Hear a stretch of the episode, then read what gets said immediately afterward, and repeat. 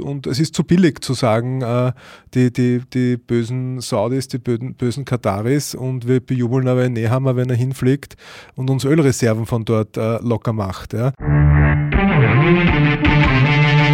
Wie gibt's das? Der Krone TV Podcast mit den größten Fragen und Aufregern unserer Zeit.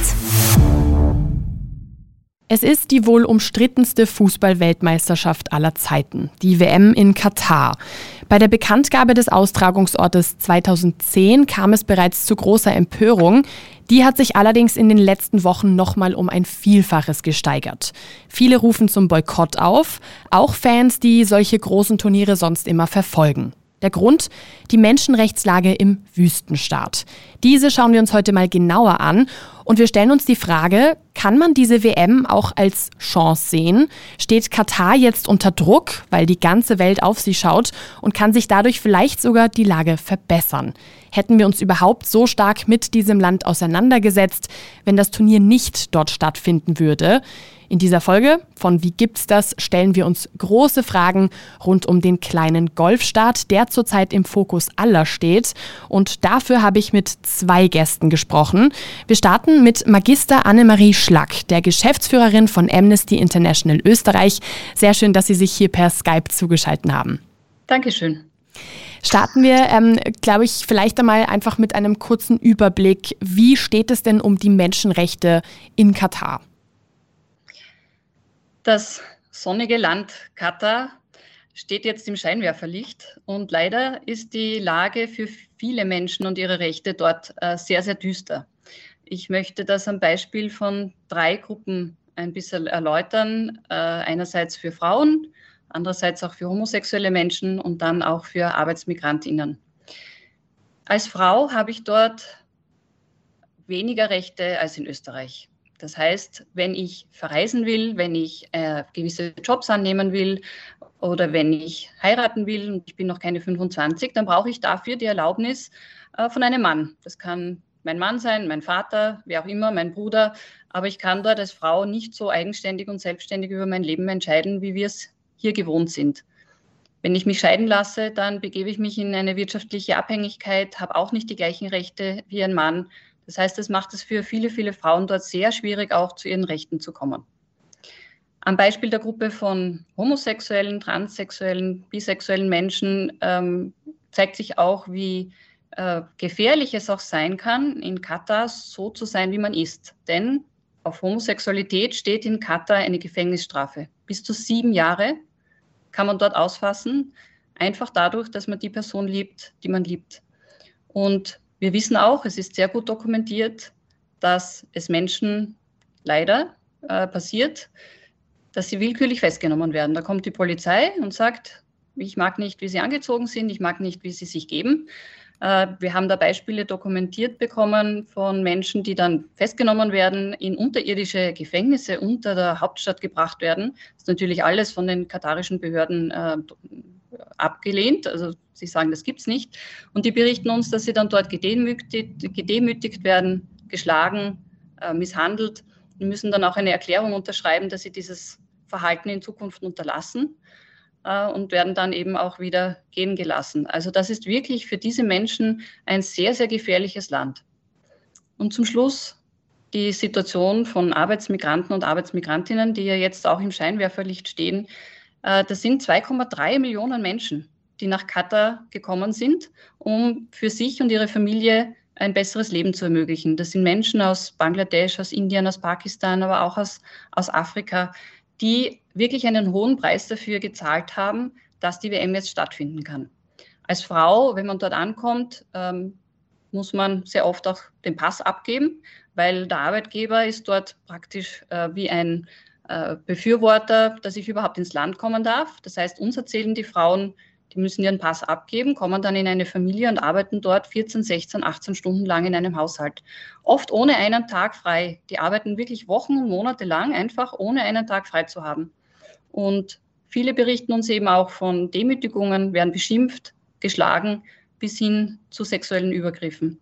Das ist die Situation von 730.000 Frauen, also es wird nicht allen so dra dramatisch äh, schlecht gehen, aber es dürfte eine große Dunkelziffer geben von Frauen, die eben gedemütigt werden und dann auch nicht einfach wieder gehen können, weil die haben ihren Pass nicht mehr, die können auch nicht einfach heimfahren. Und auf der anderen Seite, wenn äh, jetzt ein Mann dort ankommt und ähm, auf dem Bau arbeitet, dann müssen wir uns vorstellen, der arbeitet auch 14, 16 Stunden am Bau, ohne genug Pausen, ohne was zu trinken, kommt dann in ein Quartier, das er sich mit fünf, acht oder zehn anderen Männern teilen muss. Äh, das ist oft wirklich äh, unter jeder Kritik. Also es ist fürchterlich, wie dort äh, manche Bedingungen auch, auch dort sind. Verschimmeltes Bad, grausliche Küche, keine Rückzugsmöglichkeiten. Ähm, die haben auch wenig Tage frei und wenn sie Pech haben, das haben uns auch viele berichtet, dann kriegen sie am Ende des Monats nicht einmal ihr Gehalt. Und der Arbeitgeber kommt damit weg, weil es ist auch für Bauarbeiter sehr, sehr schwierig, dort zu ihrem Recht zu kommen. Es gibt keine Gewerkschaften, die sind nicht erlaubt. Und der Arbeitgeber hat eine große Macht auch über die Leute, die für ihn arbeiten. Ja, er kann einfach melden, dass die Leute nicht erschienen sind am Bau und äh, die werden dann praktisch vogelfrei. Die Spitze des Eisberges, und damit komme ich zum Schluss, ist wirklich dann dort, wo äh, sehr, sehr viele Menschen auch gestorben sind. Auf Baustellen, aber auch danach. Ähm, ich habe da ein, ein, einen Mann äh, im, im, Kopf, äh, der dessen Schicksal mir sehr nahe geht, denn äh, eben das ist der Tul Bahadur. Der ist 34-jährig einfach im Schlaf gestorben, war 34 und gesund, nachdem er mehr als zehn Stunden bei Temperaturen von bis zu 39 Grad auf der Baustelle gearbeitet hat. Und seine Frau Bipana hat nie eine Erklärung dafür erhalten, was mit ihrem Mann passiert ist. Die ausgestellte Sterbeurkunde sagt einfach nur, er starb an natürlichen Ursachen. Und er hatte aber keine Vorerkrankungen. Wir wissen nicht genau, wie viele Tote es hier, hier, gab. Die Zahlen sind wirklich mit Vorsicht zu genießen, aber hinter jeder Zahl steht ein, ein, Schicksal. Und sehr, sehr viele Väter und Ehemänner kommen hier leider wirklich nur mehr im Sarg zu ihren Familien nach Hause zurück. Ja, was Sie gerade ansprechen äh, mit der Situation für die ArbeiterInnen, ähm, das, äh, also ich habe jetzt also auch versucht, irgendwie Zahlen rauszufinden. Ähm, wie Sie gerade gesagt haben, es ist sehr, sehr schwierig, da irgendwie wirklich eine, eine Zahl zu finden, ähm, die das irgendwie äh, darstellen kann oder die zumindest in die Nähe der Realität irgendwie kommt. Ähm, ich habe jetzt irgendwie gesehen, es ist eh auch eine Zahl von Amnesty International, ähm, die angibt, dass in den letzten zehn Jahren etwa 15.000 nicht katarische StaatsbürgerInnen ähm, dort gestorben sein sollen. Ähm, wie, man, wie gesagt, man weiß nicht, ob diese Zahl wirklich stimmt. Die Dunkelziffer ist wahrscheinlich einfach noch höher. Ähm, Tatsache ist aber trotzdem, dass auch 70 Prozent der Todesfälle vor Ort einfach nicht untersucht werden. Also, ähm, dass das einfach sehr, sehr schwierig ist, dass man dann wirklich herausfindet, in welchem Rahmen ist diese Person gestorben? Ist es ähm, aufgrund dieser ähm, prekären Arbeitsverhältnisse gewesen? Ähm, gab es andere Gründe? Es ist wirklich sehr, sehr, sehr, sehr schwierig, dass man da wirklich an, an, an Zahlen kommt. Ähm, die offiziellen Zahlen, die sind nochmal komplett anders. Das, da, da, da werden von sehr, sehr wenigen Menschen nur gesprochen. Ähm, ja, es ist irgendwie eine sehr, sehr schwierige, ein sehr, sehr schwieriger Punkt, weil man sich einfach an keine Quelle so wirklich ähm, verlassen kann, weil keiner wirklich sagen kann, wie es jetzt im Endeffekt ausschaut. Ja, das ist genau wie Sie sagen, und das kann keiner sagen das will keiner sagen. Also die katarischen Behörden haben ja kein Interesse daran, die Zahlen auch wirklich so zu erheben, dass man weiß, was da los ist. Also auch die 15.000, die Sie ansprechen, ähm, das, das können alle, ich kann sagen, das können auch Menschen sein, die jetzt auf der Straße in einem Verkehrsunfall gestorben sind. Also da kann man auch schlecht äh, herauslesen, was ist jetzt wirklich mit den Menschen, die da am Bau gearbeitet haben, ja, und dann am Weg nach Hause oder in der Pause oder im Schlaf gestorben sind. Das wird ja dann auch als nicht ähm, nicht kausaler Zusammenhang gesehen. Ja? Und die, die niedrigen Zahlen, die Sie anführen, äh, das ist einfach wirklich eine, eine Schande von der FIFA, aber auch von Katar, hier zu behaupten, dass da äh, ganz wenige Menschen gestorben wären. Das entspricht nicht der Tatsache und meiner Meinung nach wissen das die Menschen auch. Weil Sie gerade schon die FIFA ansprechen, ähm, Sie haben vorhin auch schon über die Lage vor Ort in Katar für ähm, homosexuelle Personen, ähm, transsexuelle, äh, Transgender-Personen, ähm, ähm, bisexuelle Personen ähm, äh, irgendwie ein bisschen geschildert und, und, und dargestellt, wie das vor Ort ähm, ähm, abläuft. Laut der FIFA ist es so, dass tatsächlich ähm, Regenbogenfahnen im Stadion geschwenkt werden dürfen. Aber es gibt immer irgendwie ein Aber. Ähm, die Funktionäre von der katarischen Regierung haben zum Beispiel gesagt, ähm, dass sie eher davon abraten. Ähm, angeblich aus Sicherheitsgründen. Ähm, ja, man, man, man weiß auch hier nicht genau, wie soll man sich jetzt da verhalten. Ähm, was auf jeden Fall klar ist, ist, dass viele Fans ähm, sich entschieden haben oder viele Fans es auch machen werden, dass sie vor Ort äh, Regenbogenfahnen einfach als Symbol und als Zeichen der Akzeptanz und der Inklusion vor allem irgendwie ähm, mit in die Stadien mitnehmen wollen. Ob das dann im Endeffekt äh, Konsequenzen tragen wird, weiß man allerdings nicht. Also das ist wieder eine sehr, sehr schwierige Situation. Ähm, da geht es zwar in Anführungsstrichen nur um eine Fahne, aber auch da weiß man nicht, wird es Konsequenzen geben. Ähm, man weiß auch nicht, angeblich hieß es, ähm, gleichgeschlechtliche Paare beispielsweise ähm, sind auf jeden Fall willkommen. Aber ob sie dann, wenn sie zum Beispiel in der Öffentlichkeit ähm, auch, weiß ich nicht, Händchen halten zum Beispiel, ob sie dann vielleicht irgendwie wieder mit Konsequenzen rechnen müssen, auch das weiß man nicht. Also es sind wirklich einige Situationen hier, wo man zwar im Vorfeld, wo auch die FIFA im Vorfeld ähm, versucht irgendwie recht offen zu sein und sich äh, vor allem offen zu geben, wo aber de facto keiner weiß, was passiert dann, wenn man dann wirklich vor Ort ist und die Turniere ähm, starten und, und ja, und die Fans halt dort sind? Also ich, ich hätte als Fan ein mulmiges Gefühl. Ähm, auf der anderen Seite denke ich mir, ja, die FIFA und auch Katar hat jetzt kein Interesse daran, dass da irgendwelche Bilder ähm, vielleicht auch noch live transportiert werden, wo dann eben Menschen mit Regenbogenfahnen irgendwie Probleme kriegen. Auf der anderen Seite, Fans fahren auch wieder heim. Aber was machen die Menschen, die in Katar leben und eben homosexuell sind oder transgender? Ähm, die leben dort weiter versteckt und immer in Furcht, dass sie irgendwo aufgegriffen werden. Und wie gesagt, ähm, auf Homosexualität steht eine Gefängnisstrafe. Das bleibt für alle gleich. Da sprechen Sie gerade schon einen, einen wichtigen Punkt an, nämlich das eine sind natürlich die Fans, die dorthin kommen im, für die Dauer dieses Turniers und die dann auch wieder abreisen. Ähm, und auf der anderen Seite gibt es natürlich die Menschen, die vor Ort leben, ähm, die vor Ort einfach tagtäglich mit diesen, ähm, mit dieser ähm, schwierigen Lage oder, oder eigentlich katastrophalen Lage irgendwie zu kämpfen haben. Ähm, was glauben Sie denn, haben Sie das Gefühl, dass sich vielleicht dadurch was, also durch diese WM jetzt auch wirklich was ändern könnte in, äh, vor Ort? Könnte ähm, Katar da vielleicht einfach aufgrund dessen, dass sie halt so sehr im Fokus sind, ähm, da vielleicht einfach gewisse Regeln, gewisse Gesetze ähm, irgendwann auch lockern? Was wir gesehen haben jetzt seit der Vergabe 2010 ist, dass durch den Druck, den viele aufgebaut haben, ja, das war Amnesty International, das waren andere Organisationen, Gewerkschaften, aber auch Sponsoren oder Fußball, Fußballverbände, die haben ja wirklich gesagt, hey, so geht's nicht, ihr müsst da was tun. Und seit 2017 gab es ja auch einige Gesetze und Reformen. Wir haben zum Beispiel gesehen die Einführung eines Mindestlohns von ungefähr 270 Euro im Monat. Wir haben gesehen ein Hausangestelltengesetz, das eben für Pausen sorgen soll und für, für weniger Arbeit für Hausangestellte.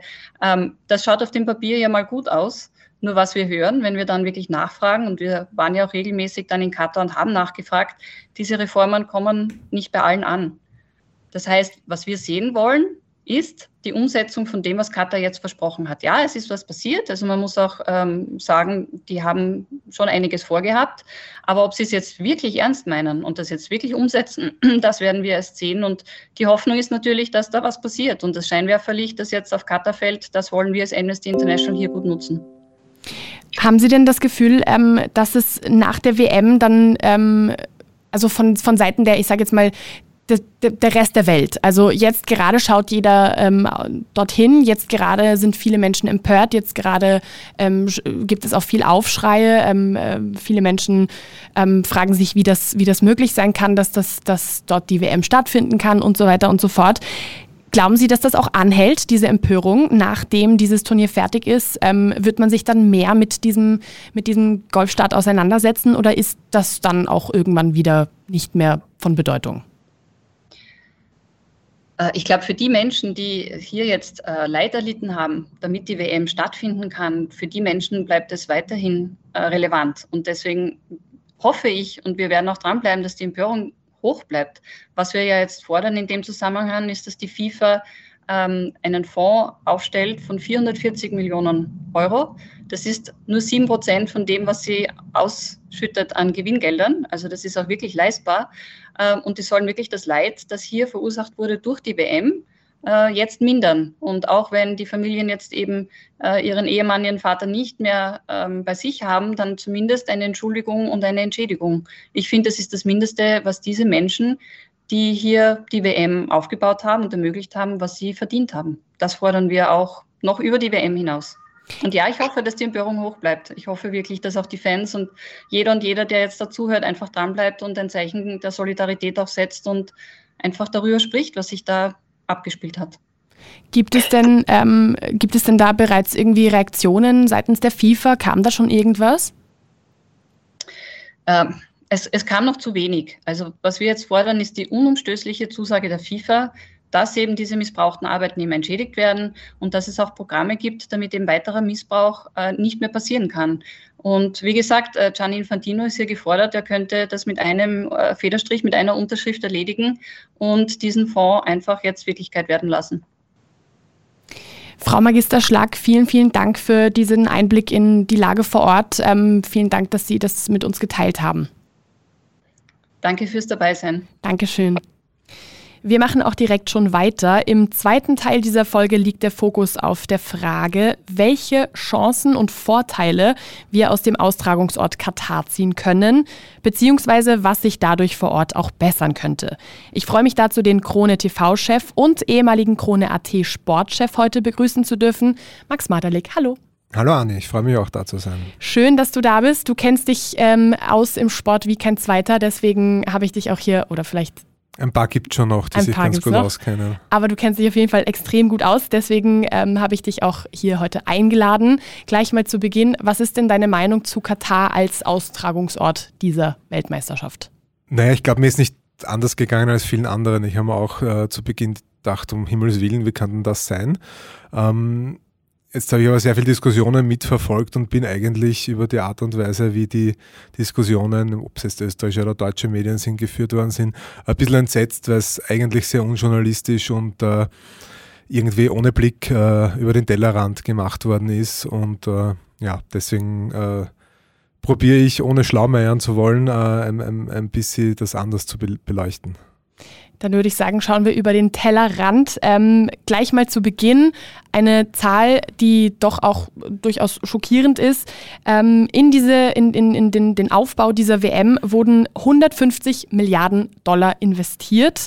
Also dieses ganze Geld ist in ähm, gewisse Dinge geflossen, die für viele Menschen nicht verständlich sind, gerade wenn man sich, ich meine, 2022, da sollte man ganz oben sich mal den Umweltaspekt direkt einmal anschauen, ähm, dass da Stadien gebaut werden mitten in der Wüste, die dann auch noch klimatisiert gehören, ähm, dass eine Infrastruktur quasi fast neu geschaffen werden muss. Ähm, die größtenteils aus fossilen Energieträgern kamen und, und, und. Es gibt wirklich sehr, sehr viele Punkte, die da einfach kritisiert werden. Hätte man deiner Meinung nach nicht dieses Geld auch irgendwo anders besser in Anführungsstrichen investieren können. Man hätte es uns geben können, das wäre vielleicht ein Vorteil gewesen. Nein, natürlich hätte man es besser investieren können, ist überhaupt keine Frage. Aber wie gesagt, ähm, das, ich finde auch das zu kurz gedacht. Ja. Es ist irgendwie, große Ereignisse sind immer teuer. Die, die, das in Katar ist jetzt nicht exorbitant außergewöhnlich teurer als andere Großereignisse es schon waren. Olympische Spiele sind oft viel teurer. Ähm, äh, ja, und deswegen, deswegen äh, könnte man, müsste man per se dann alle Sportgroßereignisse oder allgemein Großereignisse, den Song Contest zum Beispiel, äh, könnte man genauso in Frage stellen, tut man aber nicht, zu Recht, ähm, weil, weil das was Völkerverbindendes hat äh, und äh, auch, auch Themen groß machen kann, äh, auch, auch Themen wie Umweltschutz groß gemacht hat in den letzten eineinhalb Jahren, äh, weil, weil man sich viel darüber geärgert hat und aufgeregt hat. Äh, gut so, dann, dann war das Thema. ich sage nicht, dass es deswegen gerechtfertigt ist, aber, aber ich finde halt nur, ich finde es nur andenkenswert, ja, ist es nicht äh, wichtig, äh, Sportgroßereignisse zu haben, die völkerverbindend sind, die in den letzten äh, 100 Jahren äh, äh, eigentlich seit den Olympischen Spielen der Neuzeit immer wieder äh, auch befriedende Elemente in, in, der Weltpolitik waren. Und man muss auch ein bisschen aufpassen, dass man es nicht so sehr ähm, aus der europäischen Brille betrachtet, ja, weil das sind Weltereignisse. Wir, wir neigen in Europa dazu, es geht uns allen relativ gut. Ähm, wir neigen dazu, äh, äh, Ansichten zu haben, die der Rest der Welt äh, überhaupt nicht teilt. Ja.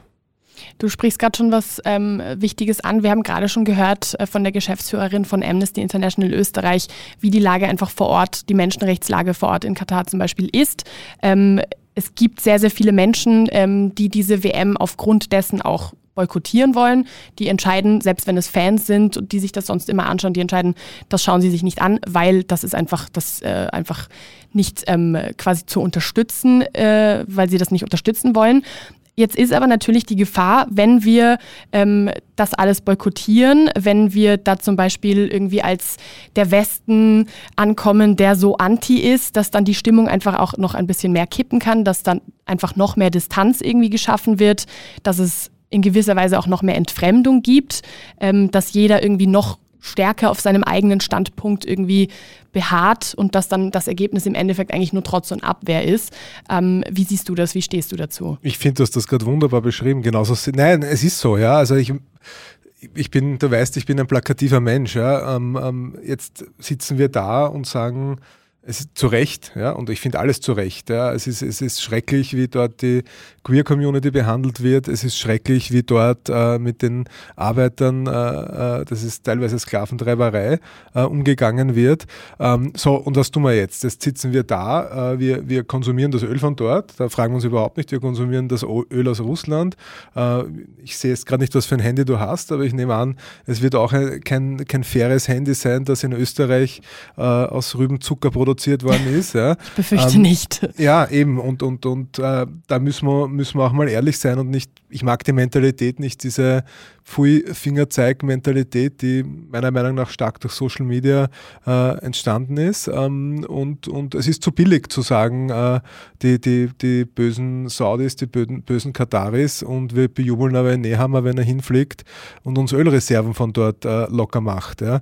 Und, und das nächste ist, ich habe es ich habe mit einem Freund darüber gesprochen, da habe ich das, den Vergleich herbeigezogen, der ein bisschen hardcore ist, ja, aber wenn ich äh, in irgendeiner Eisenmine in, in, in der Mongolei, äh, dort, wenn dort mein Handy produziert wird von Kinderarbeit, ja, äh, und danach sage ich, na, aber dieser Sklaventreiber dort in der Fabrik ist ein böser Mensch, ja, ähm, sind wir uns alle ehrlich, das ist verlogen, ja, weil ich bin der böse Mensch, der den Sklaventreiber bezahlt, damit äh, dort Iridium oder keine Ahnung, äh, welches Metall für mein Handy äh, ausgegraben wird. Ja. Mhm. Jetzt habe ich auch keine, keine Pauschallösung für das Ganze. Ich finde es nur zu billig, jetzt bei einer Fußball-WM zu sagen, äh, weil halt Fußball ein polarisierendes Thema ist, das interessiert, sagen wir, 30 Prozent der Bevölkerung oder 25, keine Ahnung. Und die anderen fühlen sich halt jetzt recht wohl dahin zu hauen. Ähm, ich finde, äh, dass man die Chance sehen muss, äh, die dieses große Ereignis birgt. Ich finde das viel, wenn alle positiv denken und sich auf die positiven Dinge konzentrieren, haben wir vielleicht die Möglichkeit, dass es äh, der angesprochenen Queer-Community danach dort vielleicht etwas besser geht. Zumindest auf jeden, jeden Fall nicht schlechter, davon bin ich überzeugt, weil jetzt eine Lupe über, über die Kataris gehalten wird, die ganz sicher Dinge zum Besseren wendet. Vielleicht nicht sofort, das kann auch sein, ja, dass die, die Machthaber jetzt sich einfach nicht ändern lassen, weil die sehr traditionell sind. Ähm, traditionell vielleicht im negativen Sinn in diesem Fall. Ähm, aber dennoch, äh, es, es, war vor einigen Jahren die Handball-WM und, und da waren sehr viele junge Herrschersöhne, junge Adelssöhne in den Hallen zuschauen und mein Traum ist halt, oder meine positive Hoffnung ist halt, dass wenn es schon nicht die Generation jetzt ist, die an der Macht ist, aber vielleicht, dass deren Nachkommen äh, eine offenere Welt kennengelernt haben durch diese großen Ereignisse äh, und auch gemerkt haben, was ist, in, was ist in Europa los, wie sehen das die anderen Europäer, wie sieht das der Rest der Welt, ja? hoppala, vielleicht liegen wir da falsch, ja? Mhm. dass das vielleicht äh, eine positive Auswirkung hat und, und dann sind für mich auch 150 Milliarden okay. Du hast jetzt schon gesagt, ähm, da ist jetzt so eine, da wird jetzt eine Lupe irgendwie über die, die Lage vor Ort irgendwie drauf gelegt. Ähm, glaubst du, hätten wir uns mit Katar so detailliert auseinandergesetzt, wenn diese WM überhaupt gar nicht dort stattgefunden hätte? Das ist eine Non-Net-Frage, oder? Das ist eine Non-Net-Frage, Ja, natürlich nicht, ja, ganz klar. Und, und, und äh, ich finde es auch deswegen ein bisschen billig, äh, weil ich weiß jetzt nicht, wie viel Krisenherde es aktuell auf der Welt gibt. Sau, sau viele, ja, das wissen wir. Wir haben dort Hochwässer, wir haben dort Dürren. Ähm, da schauen wir alle nicht hin. Wir haben schreckliche Regime auf dieser Welt. Ähm, ich glaube dennoch, man muss auch eins betrachten, ohne dass ich jetzt da die Mutter Teresa spielen will, dass es auf der Welt per se in den letzten 50 Jahren ähm, relativ friedlich zugegangen ist, dass die Leute relativ gesund sind. Ähm, und dennoch ist es gut, dorthin zu schauen, was schlecht ist. Aber wir sollen nicht in eine allgemeine Ranzerei verfallen. Ich denke da auch an die Kinder, du weißt, ich habe Tochter. Ähm, wenn wir unseren Kindern nur noch vermitteln, alles ist Kacke und, und die Welt wird bald brennen, äh, dann machen wir einen Riesenfehler, ja, mhm. weil dann verderben wir uns alle die Lebensfreude und den Spaß am Leben und, und das sollte auch nicht passieren. Und diese WM ist ein ganz gutes Beispiel, weil man sollte sich nicht den Spaß an einem Fußballmatch verderben lassen, wenn man ihn da hat. Ja. Viele haben das. Ähm, äh, ja, es gab WMs zuletzt, da, da wurde zu wenig hinterfragt, meiner Meinung nach. Bei der WM ist es so, dass man zwar jetzt nicht die Kataris Kataris sein lassen soll, ja, man soll ruhig sagen, was einen stört, ja, aber, aber dennoch, das kann nicht die Gegenreaktion der Boykott sein. Ja. Äh, das finde ich einfach falsch. Ja. Ich, ich finde, man, man soll drüber reden, man soll vielleicht sagen, okay, ich nehme das jetzt zum Anlass, um der Queer Community offener gegenüber zu sein, ja, oder ich nehme das zum Anlass, um schlecht bezahlte Arbeiter auf der ganzen Welt zu unterstützen. Äh, das wäre mal eine coole Reaktion und nicht zu sagen, ich schaue mir jetzt nicht Fußball an, weil der Fußball per se nichts dafür kann. Aber was ja schon auch sehr kritisiert wird oder wer natürlich auch irgendwie ein bisschen im Fokus dieser Kritik steht, ist natürlich die FIFA, ähm, von der natürlich dann auch, die ja eigentlich als, als, als, als, als Schuldträger irgendwie in dem Ganzen ähm, gesehen wird. Äh, wie, wie viel hat denn die FIFA dann im Endeffekt auch Schuld an, diesem, an dieser Situation? Weil ja, im Endeffekt, dass, dass, die, dass die WM überhaupt in Katar stattfindet. Na, Schuld, die, zu 110 Prozent, die vergeben es ja. Aber da muss man mal sagen, ist das eine Schuld oder ist das vielleicht das, wo man sich bedanken muss dafür? Wie gesagt, das ist immer die, Betra die Betrachtungsweise das Thema. Ja. Vielleicht ist ja, ich persönlich glaube es ehrlich gesagt nicht, ja. vielleicht hat sich die FIFA aber auch den guten Gedanken gemacht und hat gesagt, so jetzt schauen wir mal nach Katar. Äh, es wird da zwei Jahre drüber diskutiert, wir werden zwar beschimpft werden, aber vielleicht erwirken wir dort eine Verbesserung. Ja. Ähm, so könnte man es auch betrachten. Also wie gesagt, es ist ein bisschen einfach, auch das ist, ist sehr kurz gedacht. Der Fußball macht weltweit extrem viel Gutes, sehr, sehr viel Gutes. Kinder von der Straße wegbringen, äh, die viel, viele, viele gut verdienende Fußballer unterstützen extrem viel wohltätige Projekte, gerade in Ländern, wo es die Kinder wirklich schwer haben. Ähm, und dass jetzt die FIFA einfach nur böse ist, äh, da mache ich nicht mit. Das stimmt definitiv nicht. Ja. Ähm, es hat da sicher äh, windige Figuren gegeben die letzten, die letzten Jahrzehnte. Äh, es sind hoffentlich alle äh, auch äh, vor Gericht gestellt worden und zur Rechnung gezogen worden. Aber ich glaube per se, dass ein Sportfunktionär oder eine Sportfunktionärin dass das sehr gute Menschen sind, weil die tun was für den Sport, was Positives. Sobald es dann ähm, möglicherweise in, in, in, Ebenen geht, wo es um Bestechungsgelder geht, dann wird es genauso dort schwarze Schafe geben wie überall. Ja? Aber per se bin ich jedem Sportfunktionär auf der Welt extrem dankbar, weil die meisten kriegen keinen Cent dafür, opfern ihre Freizeit dafür, dass die Kinder äh, äh, positive, positive Kindheit und Jugend haben. Das heißt, wenn auf die Frage, wie korrupt ist die FIFA, was würdest du darauf antworten? Ich hoffe gar nicht mehr. Ja? Also das ist jetzt blauäugig natürlich, aber jetzt, dann frage ich dich, wie korrupt ist der Song Contest? Wie, naja, es ist ja wahr, oder wie korrupt ist die Politik? Das ist immer sehr relativ. Ja? Wir hoffen, dass sie gar nicht mehr korrupt sind. Ja? Wir wissen teilweise, dass es einen Prozentsatz an Korrupten geben wird. Statistisch wird der wahrscheinlich errechenbar sein. Äh, ja, und genauso korrupt ist die FIFA. Das ist natürlich ein weltweit agierender, riesiger Verband. Ja? Man muss auch da ein bisschen aufpassen. Die, die, die, die FIFA ist nicht, überhaupt nicht Europa. Ja? Die FIFA hat, äh, jetzt muss ich lügen, aber ich sage an die 200 Mitgliedsländer. Ja? Ähm, die FIFA ist nicht Europa und deswegen dürfen wir auch nicht sagen, äh, Entscheidungen, also die, die, die Großereignisse waren äh, überproportional oft in Europa. Also man kann sagen, die sind eher zu europalastig, die FIFA. Wenn die jetzt was vergeben an, an Katar, ist das eigentlich nur in Ordnung, äh, von der Geografie her auf jeden Fall. Was ja zum Beispiel an Katar auch ähm, kritisiert wurde, war oder oder ist nach wie vor, dass es nur in Katar ausgetragen wird, dass man ja zum Beispiel auch noch andere Länder hätte dazu nehmen können. Dann ist halt wiederum der Umweltaspekt ein bisschen schwierig. Ähm, andere Schurkenstaaten vielleicht, damit es noch schlimmer ist. genau, das hätte man auch sagen können. Ähm, wenn wir jetzt aber zu der großen Frage heute kommen, wie kann man denn die WM in Katar als Chance sehen? Inwiefern ist das eine Chance, dass es, dass es dort äh, stattfinden kann? Welche Vorteile können wir daraus ziehen? Ich habe Angst, dass ich mich wiederhole, aber ich, ich, ich denke schon, äh, dass es bläugig ist, zu glauben, die Kataris hätten äh, in diesen Jahren jetzt nicht so viel Geld in Neubau investiert. Äh.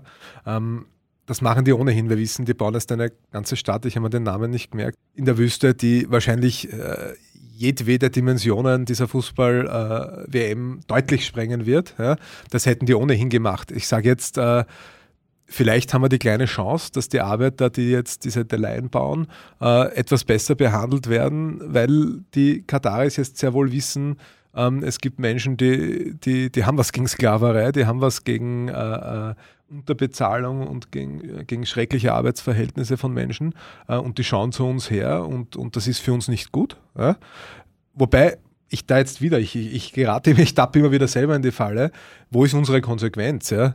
Der Aufschrei, ist das, ist das jetzt in Ordnung zu sagen, die FIFA ist kacke, weil die, weil die Kataris die Arbeiter schlecht behandeln.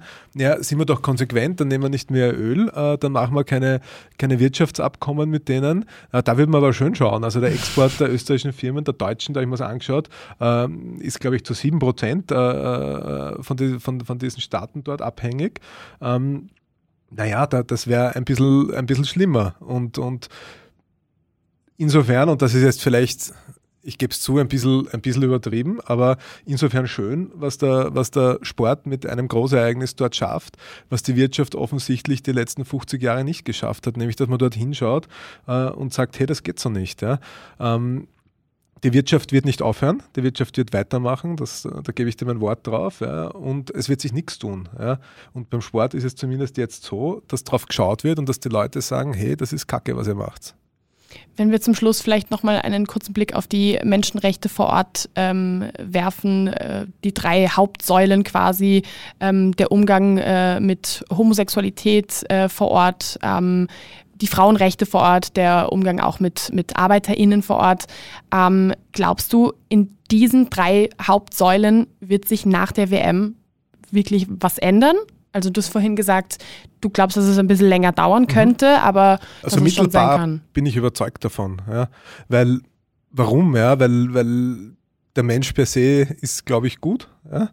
Ähm, und, und wenn die Leute dort mitbekommen, hey, äh, in, in Ländern, denen es äh, wohlstandsmäßig relativ ähnlich wie uns äh, geht, teilweise ähm, nicht ganz so gut, weil denen geht es wohlstandsmäßig sehr gut. Ähm, äh, die, die Menschen äh, werden dort auch lernen und werden, werden, werden sehen, hey, so geht es auch. Und äh, dann habe ich vielleicht mehr Freunde unter meinen Arbeitern, dann, dann, dann wird das Ganze positiver beleuchtet aus dem Ausland. Äh, dann kriegen wir vielleicht in Zukunft äh, äh, mehr Aufmerksamkeit, die nicht, die nicht immer unbedingt in eine negative Richtung geht. Ja, ich glaube, die werden lernen. Ja. Vielleicht eben nicht unmittelbar, aber mittelbar glaube ich schon.